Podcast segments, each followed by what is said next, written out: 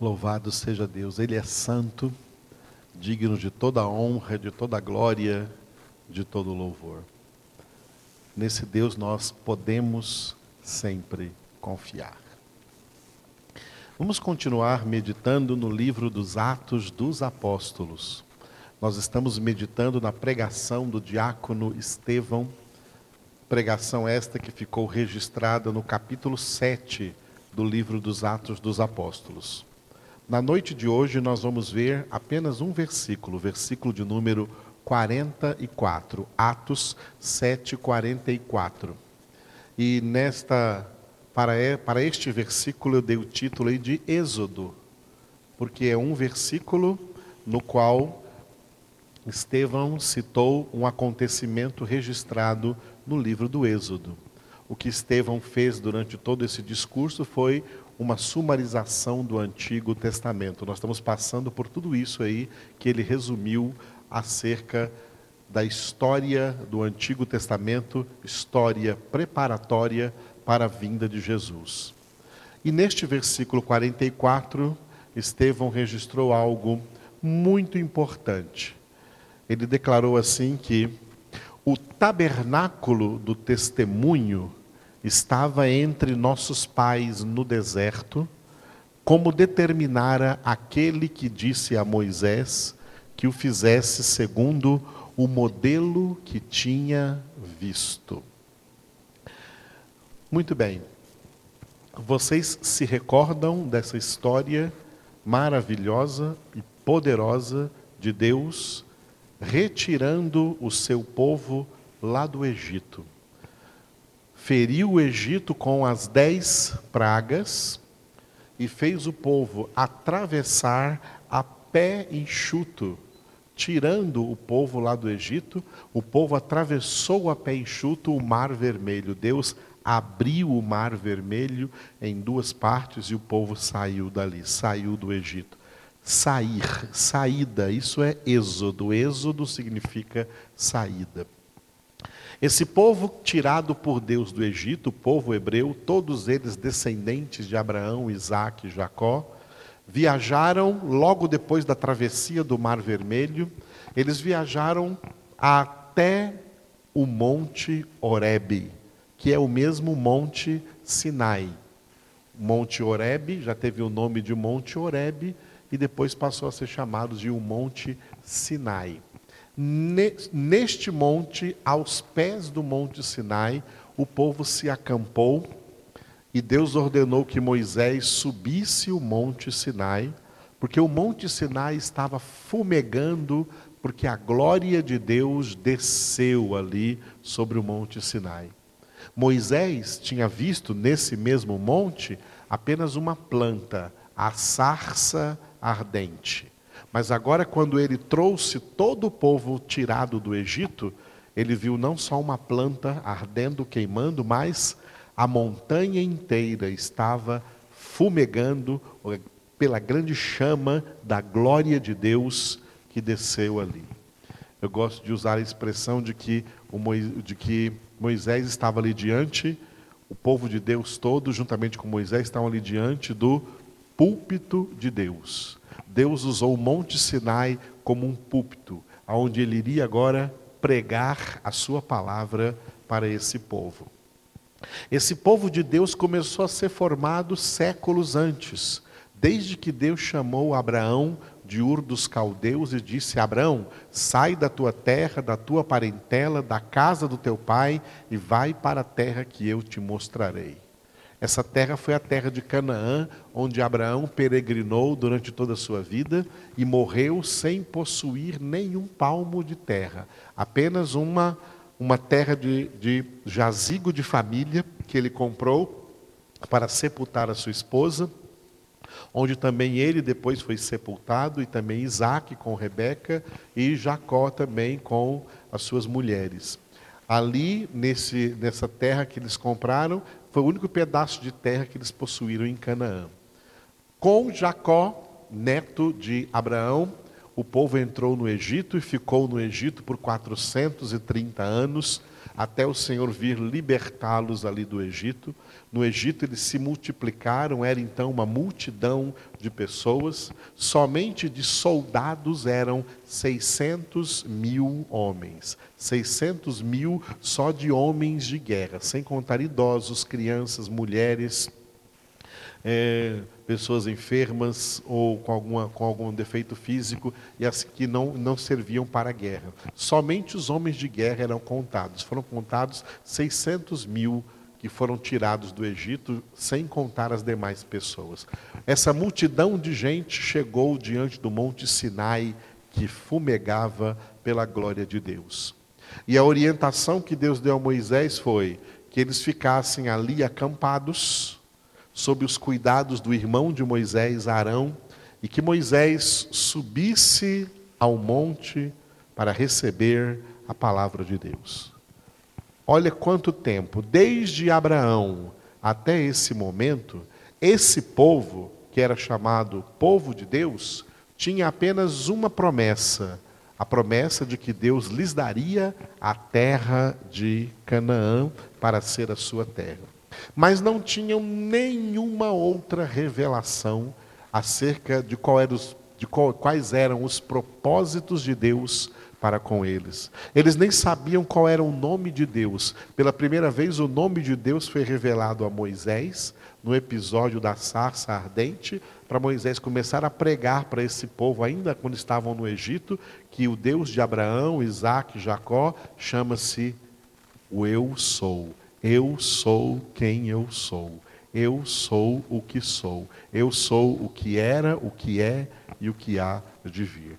Pela primeira vez, eles ouviram o nome de Deus, nome que não havia se, sido revelado aos seus patriarcas, Abraão, Isaac e Jacó, e não havia sido revelado a eles durante os mais de 400 anos que ficaram no Egito. Deus não tirou esse povo ali do Egito somente para dar a eles a terra de Canaã, e nessa terra eles poderiam então viver do jeito que eles quisessem. Não. Deus tinha outros propósitos para com esse povo, propósitos mais elevados. E Deus revelou no Monte Sinai duas coisas muito importantes do, dois elementos importantes que Deus revelou a eles, aquele povo no Monte Sinai, esse povo que era o povo da antiga aliança. Primeiro, Deus revelou a lei.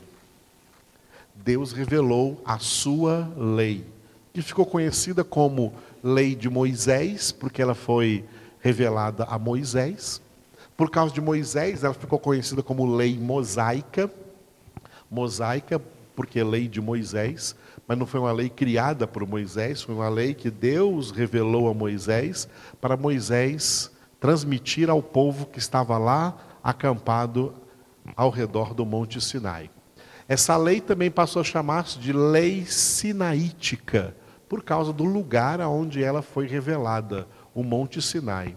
Mas principalmente a lei ficou conhecida como lei de Deus. A lei de Deus. Em hebraico é a Torá. A Torá, a lei de Deus. A lei de Deus é dividida em três elementos. Três elementos: os mandamentos, os estatutos e os juízos. Os mandamentos foram dez, escritos por Deus em duas tábuas, duas tábuas de pedra, dois tabletes de pedra. Os estatutos e os juízos. Cada um desses três elementos compõe a lei. E cada um desses três elementos representa um dos três poderes. Os mandamentos representam o poder legislativo. Os estatutos representam o poder executivo. E os juízos representam o poder judiciário. São exatamente esses, esses três os elementos da lei. E você pode ler na sua Bíblia exatamente citados nesta ordem, citados nesta ordem no quinto livro da Bíblia, que é o Deuteronômio, também quinto livro, quinto livro do Pentateuco, capítulo 6, Deuteronômio, capítulo 6, versículo de número 1. Estes, pois, são os mandamentos, os estatutos e os juízos que mandou o Senhor teu Deus, se te ensinassem, para que os cumprisses na terra a que passas para a possuir. Então Deus está tirando o povo do Egito e dizendo para eles assim: Olha, eu vou levar vocês para a terra que vocês vão possuir, a terra de Canaã, terra que eu prometi aos seus patriarcas, Abraão, Isaac e Jacó, mas vocês não vão viver nessa terra do jeito que vocês quiserem. Vocês têm que viver nessa terra do jeito que eu vou mandar vocês viverem. Por isso a minha lei está aqui. A lei de Deus, que era a maneira como eles deviam viver na terra que eles passavam a possuir, essa lei é formada então de mandamentos, estatutos e juízos. Os mandamentos, dez mandamentos, representam o poder legislativo. Os estatutos representam o poder executivo, ou seja, como executar na prática e em qualquer situação que surja, em qualquer circunstância, como praticar os mandamentos, como colocar em prática aquilo que foi legislado, como executar a lei a execução da lei, a forma de viver a lei, a forma de andar de acordo com a lei de Deus, é chamada de estatutos. Os estatutos é como aplicar a lei a cada condição que surgir. E os juízos, que representam o poder judiciário, é o fator disciplinar, ou seja, o que acontece com quem não executa a lei? O que acontece com quem desobedece a lei? O que acontece com quem não pratica a lei? Portanto, os juízos foram decretados não para obedientes. Quem é obediente não cai em juízo, mas quem desobedece se torna réu de juízo. Então, nestes juízos, estabelecidos lá na antiga aliança, haviam pequenas penalidades até a penalidade capital, a pena de morte existia na antiga aliança. Na nova aliança não existe mais, mas na antiga aliança existia. Então, a primeira coisa que Deus fez quando tirou esse povo do Egito, foi revelar a eles a sua lei. Deus fez isso lá com Moisés no Monte Sinai. Revelou quais são os mandamentos, quais são os estatutos, quais são os juízos que eles deveriam então praticar, a lei que eles deveriam praticar, viver e obedecer. Por quê? Porque lei traz ordem. Sem lei sem ordem. Sem lei vira anarquia, vira desordem. Deus não é Deus de desordem, Deus é Deus de ordem. Então, a lei de Deus é para trazer ordem. Mas Deus não revelou somente a lei lá no Monte Sinai. A segunda coisa que Deus revelou no Monte Sinai, e com uma tremenda riqueza de detalhes, foi o culto. Fazendo parte, então, da transmissão da lei no Monte Sinai, Deus também transmitiu como ele queria ser cultuado, como que as pessoas daquela antiga aliança deveriam cultuar a Deus, deveriam realizar as suas congregações cultuais, deveriam realizar os seus cultos. As duas coisas são um resumo da palavra de Deus. A transmissão da lei e a transmissão do culto, elas são um resumo de toda a palavra de Deus. Palavra que deve ser, palavra que deve ser, segundo a vontade de Deus, vivida, obedecida e celebrada. Vivida e, e celebrada. A palavra vivida, na prática, no dia a dia, ela é celebrada na congregação. Quando a congregação, quando o povo de Deus é chamado a se reunir nessa reunião chamada de congregação, onde juntos vão cultuar a Deus, Culto a Deus é celebração da palavra de Deus. Celebração por parte de quem obedece a palavra de Deus. Por isso que uma das definições de culto é celebração da obediência. Então, a palavra é para ser vivida.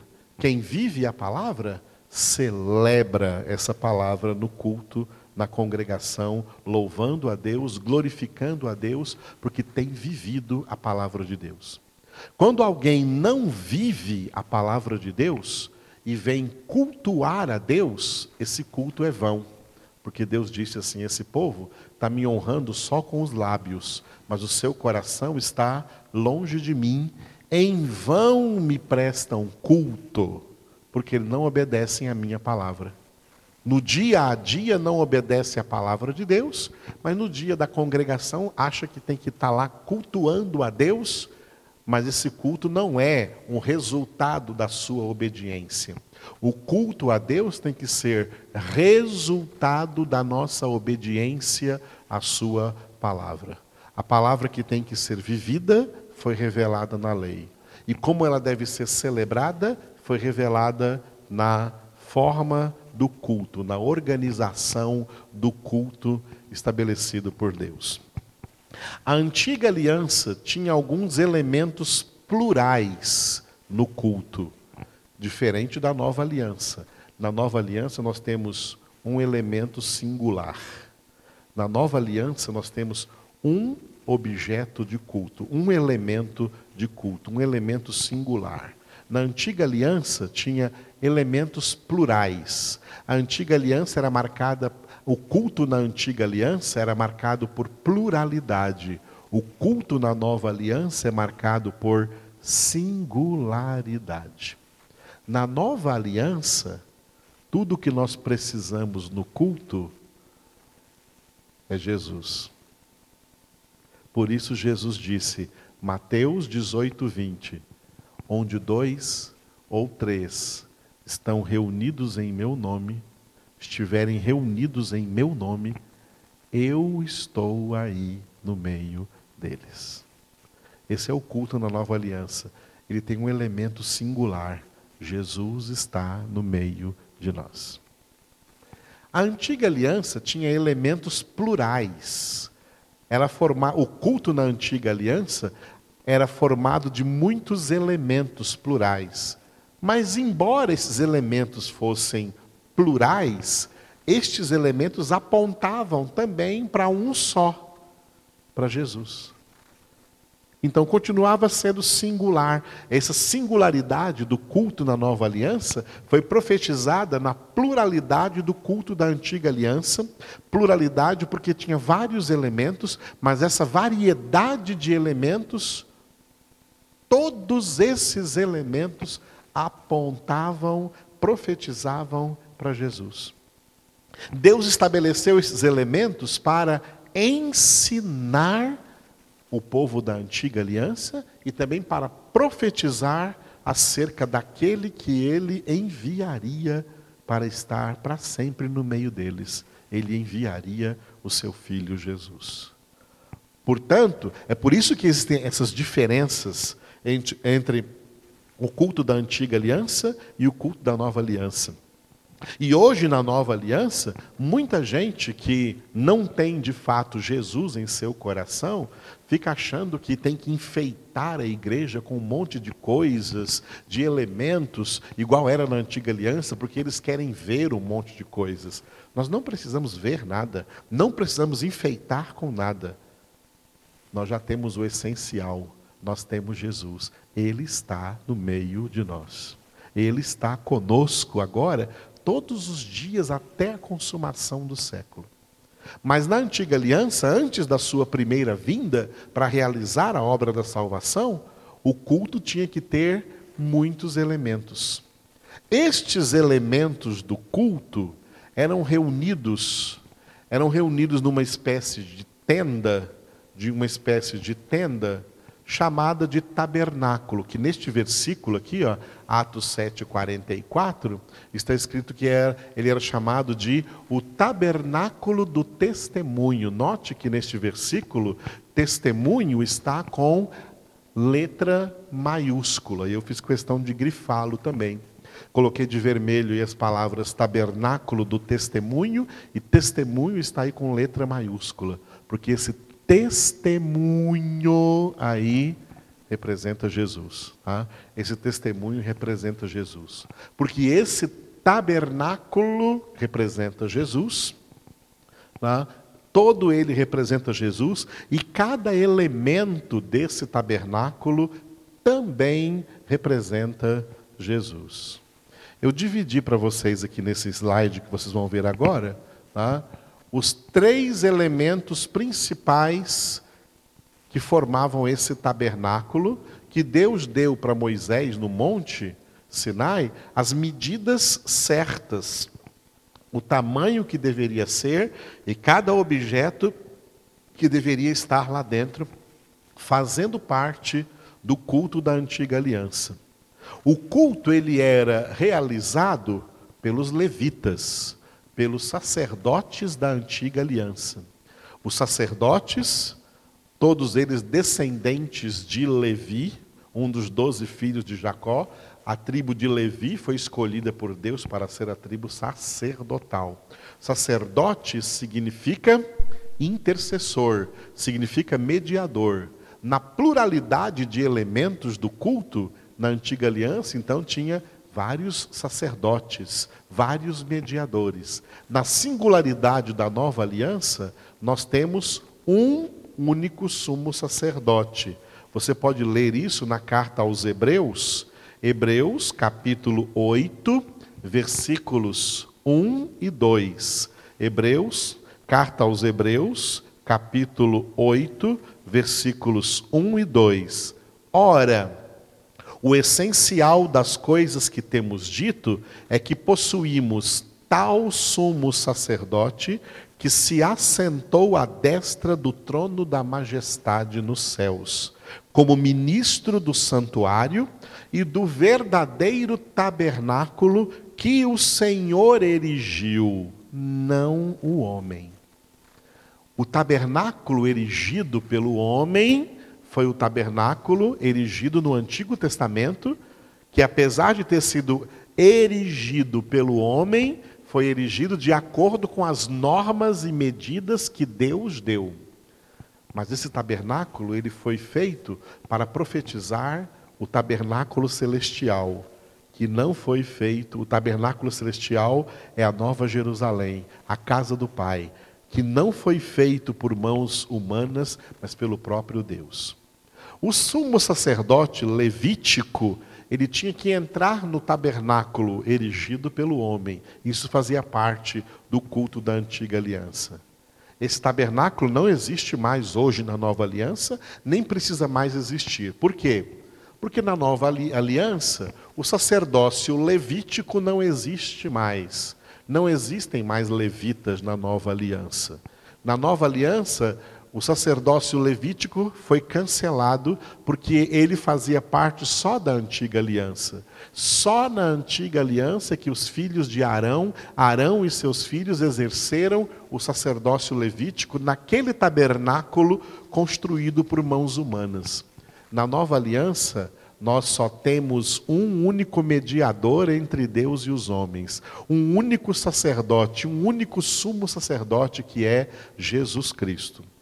E para ver que não existe nada mais de levita, é que o próprio Jesus, segundo a carne, ele não veio da tribo de Levi, ele veio da tribo de Judá. A tribo de Judá não teve nenhum sacerdote na antiga aliança, mas a tribo de Judá, da tribo de Judá veio Jesus, que é o nosso sacerdote. Nós só precisamos de um sacerdote, um intercessor à direita do Pai. Jesus que intercede por nós de dentro do tabernáculo celestial, não de um tabernáculo na terra. A igreja de Jesus Cristo não tem sede na terra.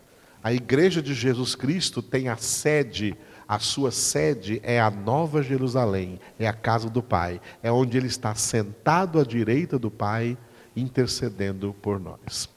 Portanto, o que o sacerdote fazia no Antigo Testamento era para profetizar o que hoje Jesus faz por nós. Só que no Antigo Testamento teve uma pluralidade de sacerdotes e hoje nós temos um único sumo sacerdote, um único mediador, Jesus Cristo.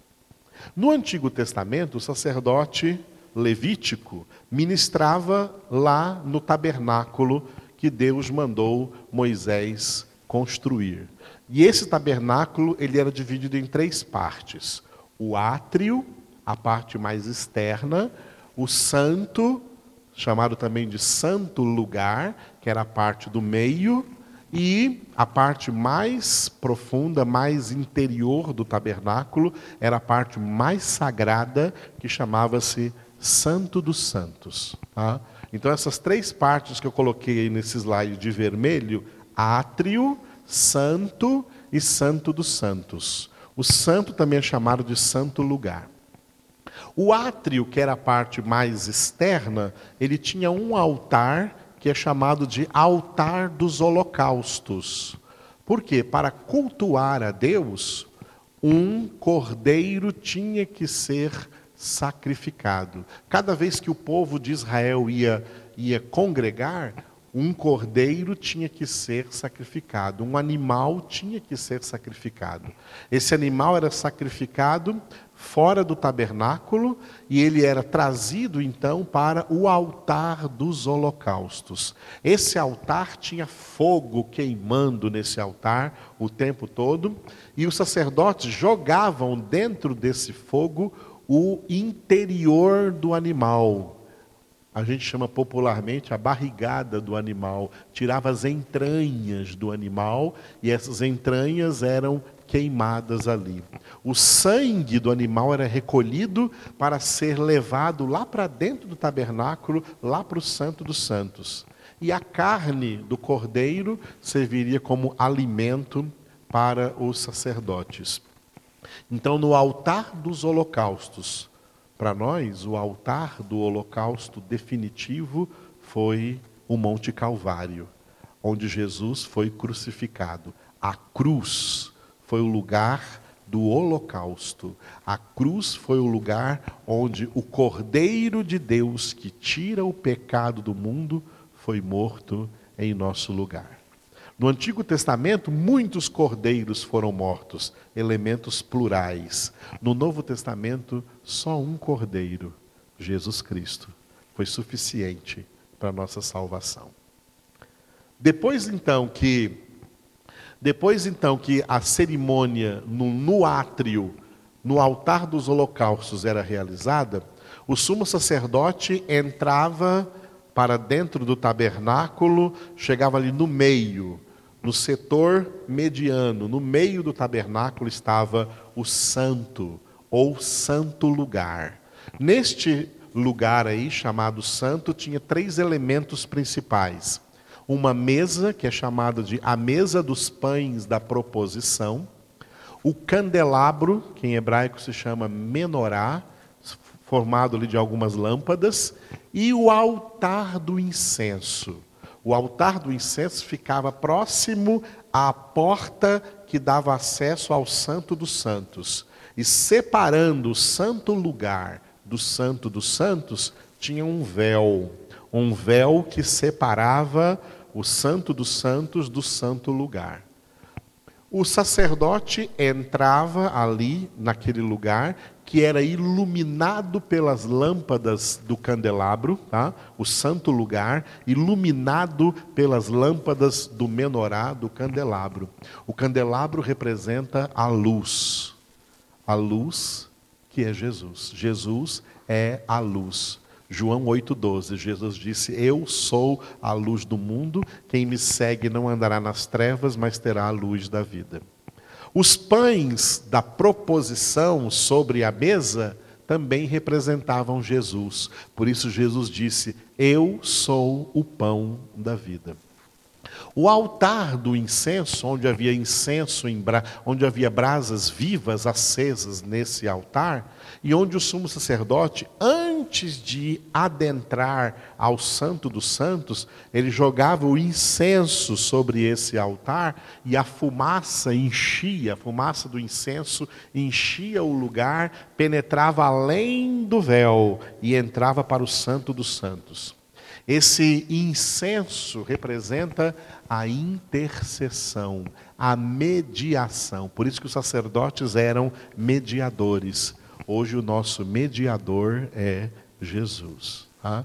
Não precisamos usar esse incenso mais hoje, porque o nosso incenso agora são as orações, as intercessões que Jesus mesmo faz assentado à direita do Pai por nós. Depois que o sacerdote fazia essas orações e o tabernáculo era cheio da fumaça do incenso, ele, levando o sangue do cordeiro que havia sido morto lá fora do tabernáculo, ele atravessava o véu. Só o sumo sacerdote fazia isso. Ele atravessava o véu e ele chegava no lugar mais sagrado do tabernáculo, que era o Santo dos Santos. E no Santo dos Santos existiam dois elementos: um altar chamado de propiciatório, e embaixo desse altar, embaixo do propiciatório, a famosa arca da aliança, que Deus havia também eles mandado, mandado eles fazerem no Antigo Testamento, e dentro da arca da aliança estavam as, a, os dois tabletes de pedra contendo os dez mandamentos, um exemplar do maná que caía do céu para alimentá-los durante a jornada pelo deserto, e a vara de Arão, o cajado de Arão que floresceu e os outros cajados não das outras tribos, dos representantes das outras onze tribos de Israel não, floresci, não haviam florescido. Somente a vara de Arão, representando os, a autoridade do sacerdote do Antigo Testamento. A arca da aliança representa Jesus. Os dez mandamentos representam a palavra de Deus, a palavra que é o próprio Jesus, ele é o Verbo de Deus. O maná representa o alimento vindo do céu. O alimento vindo do céu para nós é Jesus, a palavra de Deus. Jesus disse em João capítulo 6: Não foi Moisés quem vos deu o pão do céu, é o meu Pai quem vos dá o verdadeiro pão do céu. Eu sou o pão da vida. Jesus é o nosso maná. A palavra de Deus é o nosso maná. A verdade de Deus é o nosso alimento. Ela veio do céu para nos alimentar, para alimentar os filhos de Deus. E a vara de Arão representa, era uma profecia para a autoridade sacerdotal de Jesus, fazendo de Jesus o único, único mediador entre Deus e os homens. Não adianta ficar por aí buscando outros mediadores ou outras mediadoras, o único mediador, o único intercessor entre Deus e os homens é Jesus. O propiciatório, que era o altar que ficava em cima da arca da aliança, era ele, ele tinha sobre a, a, ele tinha por cima uma lâmina sobre a qual o sacerdote derramava o sangue do cordeiro que havia sido morto fora do tabernáculo. O sangue era derramado no propiciatório. Por quê? Porque quando o sangue caía sobre o propiciatório, o povo lá fora, que estava na congregação, que estava no culto, eles eram perdoados por Deus dos seus pecados. Eles recebiam a propiciação. Propiciação é o perdão. Quando Deus é propício Deus está sendo perdoador. O propiciatório era o lugar do perdão. Quando o sangue caía sobre o altar, sobre o propiciatório, o povo lá fora era perdoado. João escreveu em 1 João capítulo 2 que Jesus Cristo, ele é a propiciação pelos nossos pecados. E não somente pelos nossos, como também pelos do mundo inteiro. Jesus é a propiciação. Esse tabernáculo seguiu o povo pelo deserto, e depois, quando eles conquistaram a terra de Canaã, esse tabernáculo foi instalado lá na terra de Canaã. Quando eles construíram o templo, esse tabernáculo passou para dentro do templo, e esse tabernáculo esteve com o povo de Israel durante toda a sua história, até a vinda de Jesus. Quando Jesus veio, quando Jesus morreu na cruz do Calvário, aquele véu que separava o Santo dos Santos do Santo Lugar, ele foi rasgado de alto a baixo pelo poder de Deus. Por quê? Porque uma vez que Jesus já realizou o verdadeiro sacrifício, não tem nada mais que nos impede de nos aproximar do Santo dos Santos, que é Deus. Não tem mais nada que nos impeça de aproximar-nos de Deus, porque Jesus abriu com o seu próprio corpo, com o seu sacrifício, um novo e vivo caminho para que nós tenhamos acesso e entremos com ousadia no Santo dos Santos e entremos na presença de Deus e o invoquemos até mesmo como nosso Pai, nosso Pai celestial, porque Ele nos deu seu Filho Jesus para ser o nosso Salvador. Isso era o culto da antiga aliança, que representava tudo o que nós hoje temos espiritualmente em Cristo Jesus. Não precisamos hoje construir nenhum tabernáculo, não precisamos mais de arca da aliança, não precisamos mais de sacrifícios de animais. Nós só precisamos daquele que nós já temos conosco todos os dias. Jesus Cristo.